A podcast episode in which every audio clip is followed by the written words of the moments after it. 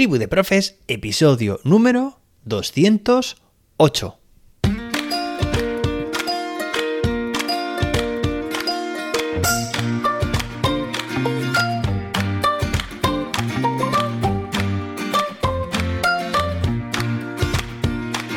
Hoy es miércoles, día 2 de noviembre de 2022.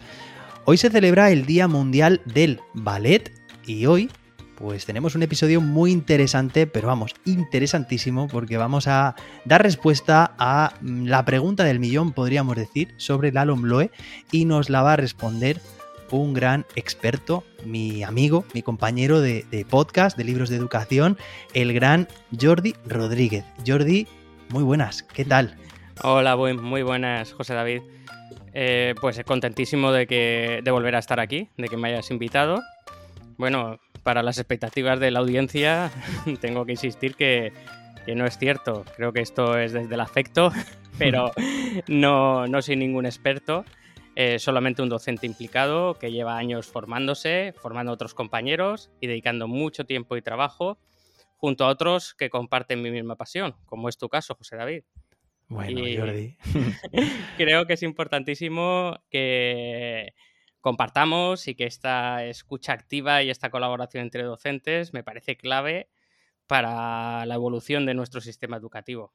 Y con la LOMLOE, pues, ¿qué decirte? Igual que te pasa a ti, llevo desde el año pasado, pues, a tope con, con mi equipo en el colegio, formando a otros compañeros y aprovecho para saludar también a, todos los que están luchando en mi cole por esto, porque es verdad que tenemos muchos agobios, pero todo con proactividad nos está haciendo evolucionar y me parece que, es una buena oportunidad de crecimiento, como, tantas, como tantos otros momentos que hemos vivido en, otros, en otras situaciones y en años anteriores.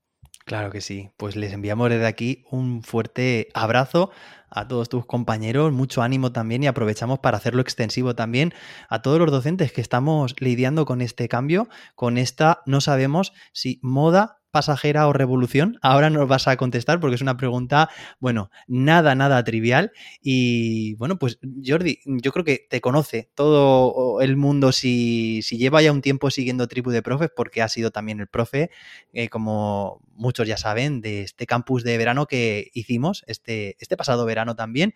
Y bueno, ya te hemos traído aquí al, programa varias veces. Muchas gracias a ti por aceptar la, la invitación y por compartir, en este caso, una respuesta que, bueno, pues que, creo que es bastante reflexiva, ¿no? Que se, o que se presta bastante, primero, a, reflexionar muy bien, y te la lanzo ya, si bien tú crees que la LOMLOE es, por una parte, o una revolución educativa, o yéndonos al lado opuesto, una moda pasajera, algo que se difuminará en los próximos años? Ahí te dejo, vamos, esa pregunta del millón. La dejo, te cedo la palabra y ahora soy todo oídos porque me interesa muchísimo saber qué opinas tú.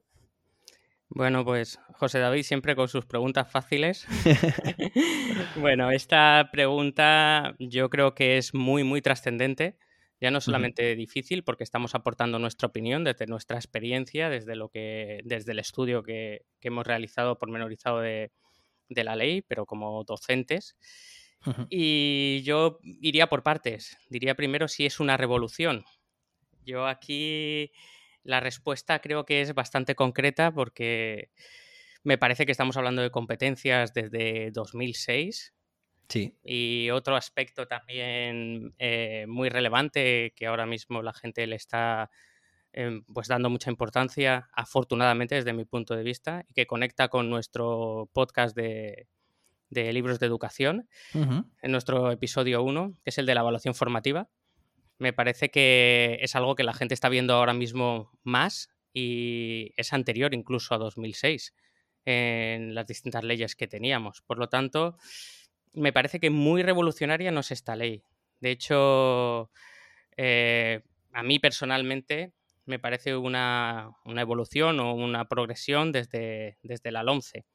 Dentro de que podríamos hablar de cosas que nos gustan de cada una de las leyes, nosotros, y no vamos a. Creo que no es el objetivo de este podcast ser polemistas ni nada por el estilo. pero, sí Que, pero sí que es cierto que si analizamos bien la 11 esta ley supone una evolución en los criterios más esenciales. Luego hay modificaciones y modificaciones algunas significativas, pero la idea es una idea progresiva que parte desde, desde la 11. Por lo tanto, muy revolucionaria a mí particularmente no me parece. Eh, respecto a lo de si es una moda, pues yo esto lo he escuchado mucho. Si nos metemos en Twitter, pues lo vamos a escuchar más eh, en determinados foros y haciendo formaciones en coles también, porque creo que eh, el ser humano funciona así y estamos afincados en nuestra zona de confort y cuando salimos nos vamos a otra zona de confort. Yo, a mí también me ocurre, creo que nos ocurre a todos. Sí. Y creo que es una forma de tratar de decir pues que esto pasará.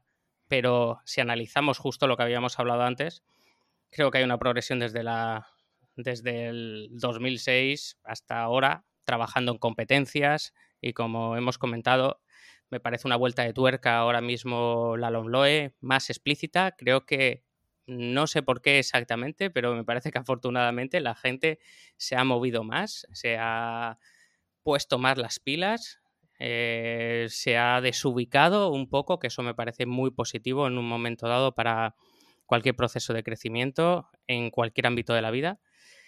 Pero a mí me parece que esto es una progresión. De hecho, la gente está muy pues asustada por el cambio de las notas y todo este tipo de cosas. Y hace muchos años que hay un montón de movimientos que estamos tratando de dar un valor competencial a todo lo que estamos trabajando y un, matiz comprensivo a, a, todo. Y minimizar la evaluación sumativa, maximizar la evaluación formativa y formadora. Por lo tanto, creo que dentro de que tú estás analizando perfectamente muchos matices y creo que vamos a tener la oportunidad de comentar algunos otros mm. que pueden ser significativos y que pueden haber supuesto variaciones. Creo que esto es una línea de, de continuidad. Sí, pues sí, Jordi, además, eh, mira, dejas perfecto ahí ya en un trampolín esas dos preguntas que vamos a contestar mañana y pasado mañana, también relacionadas con estos cambios que, a los que nos estamos enfrentando los centros educativos. Hoy en día eh, estamos ya cerca, estamos ya viendo venir la, la evaluación y es crucial también que sepamos actuar antes de tiempo. Me refiero a que mañana y pasado seguiremos abordando con Jordi y con, y con pues, pues sus, reflexiones también eh, dos aspectos que tienen que ver precisamente con la evaluación, con los informes eh, cualitativos trimestrales y con la obtención del perfil competencial. Así que mañana, pues también tengo la suerte de, tenemos todos aquí en Tribu de Profe la suerte de contar contigo también para un poco aclarar estas, estas mm, preguntas que quedan bastante o que pueden resultar bastante difusas según los centros que, vayamos ¿no? sondeando. Y tengo que decirte, Jordi, que estoy completamente eh, de acuerdo a que esa dicotomía que había planteado inicialmente de si revolución o moda pasajera eh, no se responde de forma extremista yéndonos hacia uno o hacia otro lado, sino que eh, bueno, aquí cabe perfectamente una respuesta con término medio. Yo también le quitaría ese prefijo a, revolución y considero, considero que es un paso más. Un paso más, pero no es una revolución porque tampoco cambia de forma drástica lo que se estaba viniendo haciendo, lo que se está haciendo estos últimos años. Y también considero, por tanto, que es un giro más a esa tuerca que nos hace ajustarnos más, ajustar el sistema a las necesidades de la sociedad actual, ¿no? Y que eh, por, de, otra forma quedaría completamente desfasada con, el sistema. Así que creo que este planteamiento eh, competencial es, es, más que, necesario llevarlo a, nuestros, a nuestras aulas. Y bueno, pues en este sentido, pues me, me, alegra porque no habíamos compartido la respuesta previamente a lo que, lo que tú ibas a responder en esta pregunta. Y oye, y me ha, gustado que, así sea, ¿vale? Porque a veces también se polemiza, como tú dices, y se busca ahí un poco el sensacionalismo, sobre todo Twitter, que es una red que se presta tanto a ello y a tantos detractores y a tanta opinar por opinar. Y sí, siendo, siendo críticos y haciendo, teniendo esa vista, eh, pues eh, esa mirada larga hacia atrás también y analítica, podremos ver que efectivamente el alumno es, es un paso más, paso más, ¿no? Sí, yo sí que conectaría una última cuestión respecto a esto, eh, José David. Sí. Y es que esta ley, eh, tal como está eh, pues concebida, yo creo que tiene que darnos pie a un paso previo, incluso previo a la lectura. Hacer una mirada a esta ley pensando en sacar lo positivo que vayamos viendo de esta ley. Vamos a ver que va a ser una ley un poco más abierta, pero creo que esa mirada positiva y proactiva a la hora de acercarnos me parece fundamental que, todos los docentes la lean. Creo que lo tienen fácil eh, yendo hacia atrás en los capítulos de Tribu de Profes. si no quieren realizar una lectura, pueden utilizar el audio. Pero me parece fundamental que cada uno haga una lectura, pero una lectura en positivo tratando de ver qué puedo extraer yo respecto a la realidad de mi centro, respecto al proyecto educativo que lleva mi centro, respecto al momento en el que nos encontrábamos en nuestro cole, porque es una ley que se presta a ello, es una ley abierta en muchos aspectos que por una parte nos da mucho más trabajo, es cierto, y la concreción que hay en la comunidad valenciana es más abierta incluso que la de otras comunidades, pero yo lo sigo viendo como una oportunidad también. El hecho de que no esté todo tan matizado, nos va a dar, es verdad, más trabajo, pero tenemos que ser conscientes, al menos bajo mi punto de vista, que ese trabajo debe ser un trabajo en equipo. Es la única forma de que consigamos eh, llevar, eh, sacar verdadero provecho de esta ley y que no busquemos los matices por un lado y por otro para que progresemos individualmente. Creo que se da mucho a la reflexión.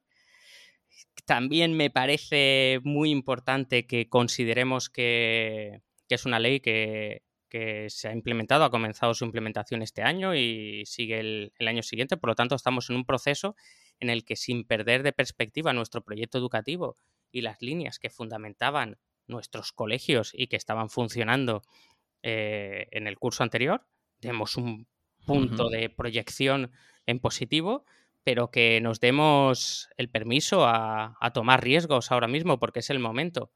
No esperemos a tomar riesgos cuando la implementación eh, lleve dos o tres años y busquemos aquí el matiz de a ver si hay un cambio político, a ver si se deroga la ley. Yo creo que esa idea no, eh, no es positiva mm, respecto a ningún tipo de ley y respecto a ningún tipo de profesión, no solamente la nuestra. Y por último, las familias, que no sé qué piensas tú, José David, pero es uno de los miedos que se tienen muchas veces en los colegios y tanto tú como yo somos profesores de muchos años, pero somos también padres. Entonces, y en mi caso, eh, por circunstancias ajenas a mi voluntad, pero eh, mis hijas, eh, porque trabajo fuera de mi, mi domicilio, no está en, el mismo lugar en el que trabajo, están en un centro diferente y yo soy padre también, entonces creo que los padres estamos deseando eh, lo mejor para nuestros hijos y creo que queremos saber qué les ocurre a nuestros hijos dentro del centro. Entonces esto es parte de lo que podemos coger de esta ley y de las anteriores también, pero creo que tiene que ser un punto de inflexión el que le podemos explicar a nuestros hijos, a nuestras familias, perdón, sus hijos, en qué momento se encuentran en su aprendizaje, qué pueden hacer con su aprendizaje, hacia dónde van, más que una parte evaluativa o, de cualquier otro tipo. Me parece que el punto competencial es algo que ha venido para quedarse, ya debía haberse quedado hace mucho, pero ojalá este sea un punto de inflexión para que se quede. Totalmente. Bueno, eh, completamente de acuerdo con lo que comentas. Tenemos una oportunidad eh, en el horizonte de de alguna forma darle la vuelta a esa concepción tan arraigada que tienen, tenemos las familias también, eh, muchas veces también sobre lo que supone la, evaluación y muy asociada a la mera calificación, a, te calculo la media de las notas de tus exámenes, todo, todo eso mm, desaparece evidentemente. Eh, de forma muy relevante y tenemos la oportunidad de reeducar a nuestras familias, que no es una labor, no va a ser, creo, una labor nada fácil, porque además, eh, si, si, nos está costando también en el mundo educativo, eh, en, algunos sitios más, en otros menos, ¿no? Pero mm, adaptarnos a, a las nuevas indicaciones de, la ley, pues evidentemente a las familias que, son ajenas eh, en su mayor parte a, estos cambios, pues todavía va a ser, va a suponer un esfuerzo mayor el que nos va a exigir, pero considero que va a ser algo muy positivo, tener esta oportunidad eh, a nuestro alcance y hacerles ver que la educación, el aprendizaje y, en general la evaluación es, es, mucho más que lo que, lo que siempre se ha, se ha pensado que es, ¿no? O, lo que creo que todavía muchas familias todavía piensan que, es. Además, Jordi, me, me, encanta lo que, lo que has comentado, que ese eh, último nivel de concreción también, que parece que cuando vemos las cosas un poco flexibles, un poco abiertas, nos, nos llevamos las manos a la cabeza, como que la ley tendría que habernos guiado más todavía y, verla como con esa versatilidad que has comentado antes también, por ejemplo, aquí en la comunidad valenciana, donde tú y yo trabajamos, pues lo podemos ver también de nuevo como una oportunidad. El lunes hablaba sobre un episodio de Halloween, de cómo, de cómo darle la vuelta un poco a la tortilla y saber, oye, ¿qué tenemos en nuestras manos? Pues en nuestras manos también tenemos la posibilidad de darle una vuelta más a esta ley, concretarla y adaptarla a nuestro contexto educativo, a nuestras características y hacerla nuestra. O sea que eso también es algo que viéndolo con, con ese prisma nos favorece. Y luego también, pues yo por mi parte, Jordi, porque como tenemos también más temas de los que vamos a hablar mañana y pasado y que, en realidad tienen mucha relación con esto último que estamos diciendo, de, familias, de informes, de evaluación, pues eh, quería también mm, casi que terminar diciendo que, que la clave podría estar, como tú muy bien has dicho, en, leer, releer eh, esos documentos que tenemos eh, legales, en reflexionar, en mucho trabajo también en los centros, en los diferentes equipos. Y yo añadiría también lo que, lo que tú estás haciendo aquí ahora mismo y lo que estamos haciendo tú y yo desde principio de curso o antes, yo creo que desde este verano, que es compartir entre nosotros, es decir, entre distintos centros, ¿no? Hacer ahí esas, eh, eh, eh, digamos, forjar esas relaciones intercentros para, para, crecer más todavía, ¿no? ¿Qué, te parece a ti que, bueno, aquí en Tribu de Profes lo estamos extendiendo a todos los oyentes, pero es una práctica que, que deberíamos hacer mm, constantemente, ¿no? Estoy completa y absolutamente de acuerdo contigo, José David, porque creo que no solamente tiene contraste científico, porque si nos vamos a todos los indicadores de John Hattie, es lo primero que nos va a decir, que los profesores necesitan crecer de forma colaborativa, pero es que eh, es lo que estamos tratando de hacer con nuestros alumnos y me parece que ese contraste abierto, sin miedo a equivocarnos, sin miedo a, expresar lo que está sucediendo en mi realidad para buscarle valor con una escucha activa hacia, hacia el resto de docentes, me parece fundamental. Y creo que hay más espacios. Hay un espacio muy relevante que has citado tú, que es Twitter. Pero me parece que hay más espacios, que debiera haber espacios directos en el que más gente se pudiese atrever, porque atreverse en Twitter sin tener relevancia está muy bien, pero si empiezas a tener algo de relevancia, pues ya sabes lo que ocurre. Sí, sí, sí. Pero me gustaría que hubiese muchos más espacios, como es esta tribu de profes, y otros en los que pudiésemos compartir con más docentes sobre la realidad que se está teniendo. Nosotros lo hacemos también a través de las formaciones que tenemos la oportunidad de realizar en otros colegios, pero me parece fundamental. Yo desde el principio he pensado que la función docente tiene que estar vinculada también a estar en contacto con otros docentes y a enseñarnos entre, nuestros, entre los propios docentes, no solamente estar en el aula. Qué bueno. Pues Jordi, me quedo con lo que has comentado también antes. Mm, todos son oportunidades y también la oportunidad de permitirnos errar, de permitirnos, oye, mm, estamos en esta transición y vamos a, vamos a hacerlo lo mejor posible siempre, reflexionando, pero si en algún momento nos hemos equivocado, bien compartiéndolo con los compañeros, con personal de otros centros, eh, a través de redes sociales, a través de este mismo podcast también, darnos cuenta si realmente eso que hemos hecho pues, pues es, válido o, no, pero al fin y al cabo crecer juntos, crecer juntos y a veces también aprender de, nuestros errores, claro que sí. Bueno, pues Jordi, que tenemos muchos temas, eh, de hecho vamos a hacer eh, pues una trilogía, ¿no? Podríamos decir que contigo hoy el primer episodio, pero mañana jueves y pasado mañana también viernes terminamos la semana hablando contigo sobre dos temas que creo que van a ser determinantes de aquí a, diciembre, que tienen que ver con la evaluación. Así que, bueno, pues, pues nos vamos a, despedir, pero antes de nada me gustaría eh, recomendar una cuenta de Twitter e, e Instagram como queráis, lo podéis encontrar en los dos sitios, de pues un, compañero que también es docente de aquí de la zona, además que tenemos el placer de conocer personalmente los dos, y es Aarón Asencio. Aarón con dos A, AES y Asencio en Twitter es eh, arroba Aarón Asencio Fer y en Instagram es maestro Aarón Asencio. Bueno, Jordi, muchísimas gracias por pasarte y compartir con nosotros este, este rato que hemos pasado, que nos hace ampliar la, mirada, claro que sí, y hacer las cosas cada vez mejor. Y nos escuchamos mañana, si te parece, con, más y mejor, ¿vale? Muchas gracias a ti. Nos vemos mañana. muchas gracias, Jordi. Hasta entonces, que la innovación te acompañe.